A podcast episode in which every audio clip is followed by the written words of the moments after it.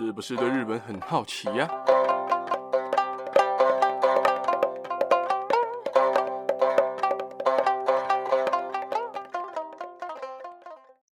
？Hello，大家好，我是最近各大社群平台都被鱿鱼游戏洗版的巴给阿洛。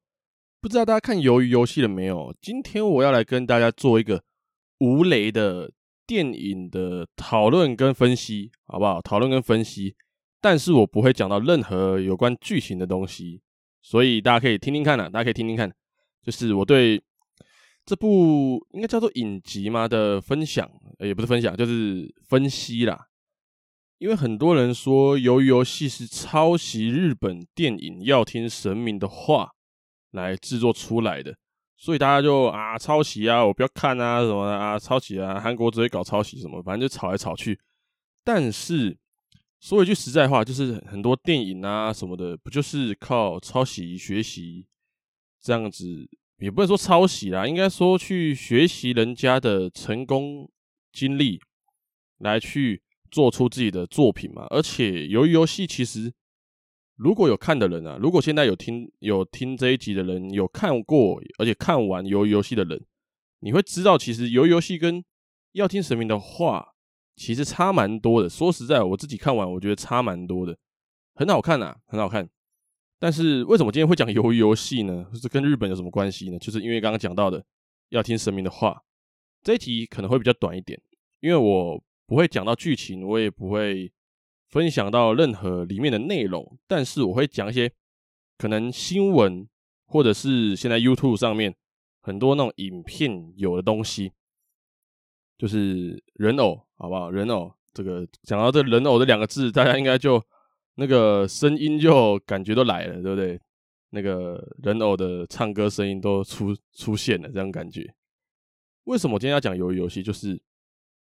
因为他被骂抄袭，然后他们的导演说实在的，就是也很不爽啊，就是凭什么说我抄袭？我的东西就跟他们不一样，而且。要说原这种杀人游戏原主也要是我吧，对不对？我二零零八年就在做这个东西了，诶、二零零八、二零零九就在做这个东西，凭什么说我抄袭？而且我觉得啦，除了抄袭这一点，我认为他们两部电影的表现手法其实不太一样。就是要听神明的话，是动画半动画啦，就是一样有真人嘛，但是它是半动画，可是它的。说实在的，里面的角色演技有点不太行。就是其实，因为这种半动画的，然后你那个真人演员要去面对的，其实都是一些假的东西。你要去幻想你现在那个画面是长怎么样的，你要看到后面的后置出来，你才能看到你当时演出的时候你的后置是怎么样，你面对的东西是什么那种感觉。所以就比较限制了演员的发挥啦，而由于游戏它是真人版的，说实在就是把要听神明的话做成真人版那种感觉，而且有一个游戏，就是大家，我我我觉得这个应该是可以讲的，因为很多影片啊、YouTube 什么的，我认为这不是暴雷啊，我自己认为，就是人偶的那一部分跟要听神明的话的不倒翁的那一部分，我自己认为是。一模一样的，就只是他的呃，该怎么讲啊？出局的方式是不太一样的。像要听神明的话，是爆头，然后喷血红色的珠子出来，这一点我等下会讲到。而由于游戏是直接枪杀，直接打掉就是在动的人，所以其实他们的表现手法其实不太一样啦，就是感觉也不太一样，而且他们想表达的东西也不太一样。这两部电影。鱿鱼游戏其实也不是电影，它是一个算是一个影集吧，因为它有好像九集，我没记错的话。然后要听神明的话，这一部电影它想要表达的是，就是你不能忤逆神明嘛，对不对？不倒翁达摩，对不对？还有那只猫，然后还有一些里里扣扣的神明，对他们来讲就是神明，因为毕竟日本的神明其实蛮多的啦。说实在，之后会跟大家介绍。而由于游戏，它想要表达的是人性，就是比较真实方面啊，比较真实面的，就是讲人性啊，然后有比较温馨的剧情啊，不像要听神明的话，就是整部戏都在杀人，呃，也不是杀人啊，就是杀人游就是杀人游戏嘛，所以就是整部戏都在死都在死人，其实也没有什么让人家很深刻的记忆点，就是他的记忆点只剩爆头，然后还有喷血色的珠子。为什么刚前面讲到血色的珠子，我会故意留到后面才讲呢？因为很多人对《要听神明的话》这部戏就是有一个很大的该怎么讲啊，就是很不满意的点，就是他做的就是已经是半动画，然后你要喷。就是暴血的时候，可是你却喷珠子出来，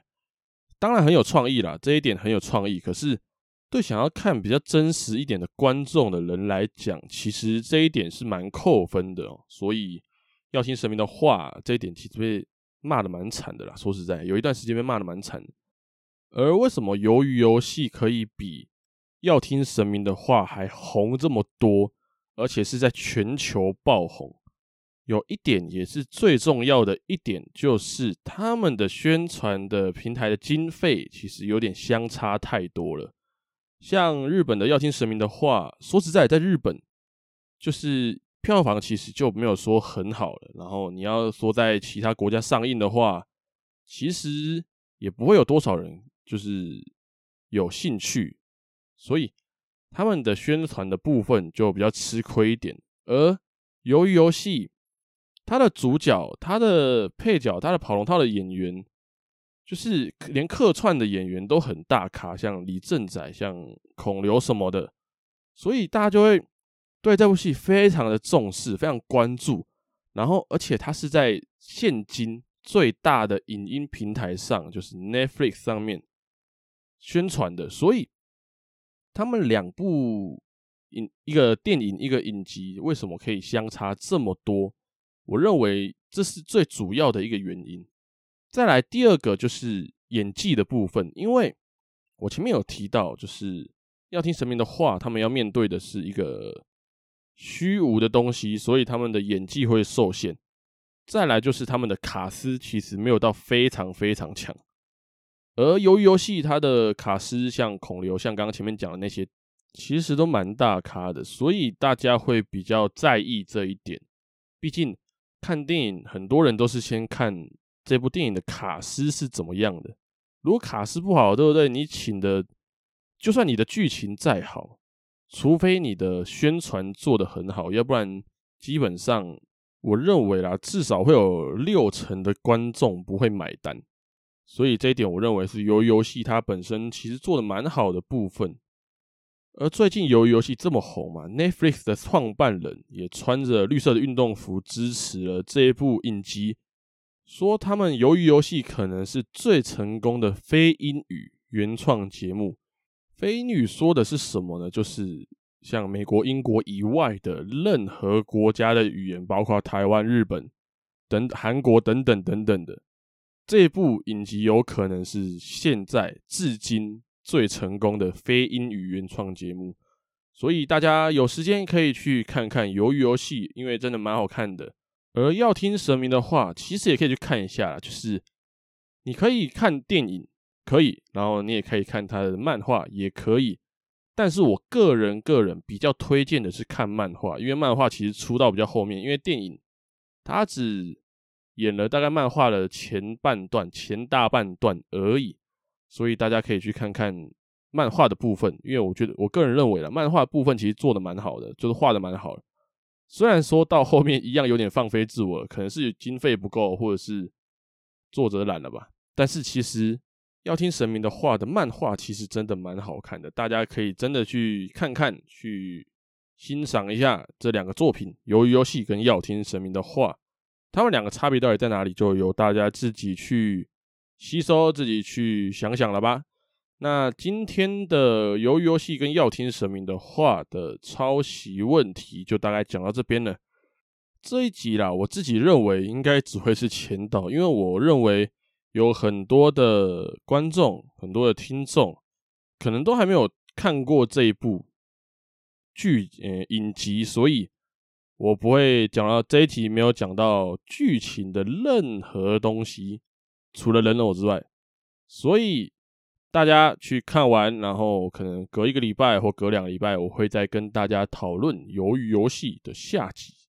然后再从剧情里面来分析它到底跟日本的要听神明的话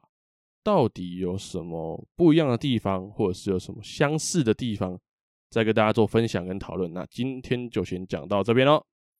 最后一样，如果你或你的家人朋友们对日本电影有兴趣的话，听完这一集不妨订阅、关注、分享给你的家人朋友们，才会在之后每一集上传的时候，可以在第一时间就收到通知。之后也会有更多的日本电影分享给大家。那今天就先讲到这边喽，大家拜拜。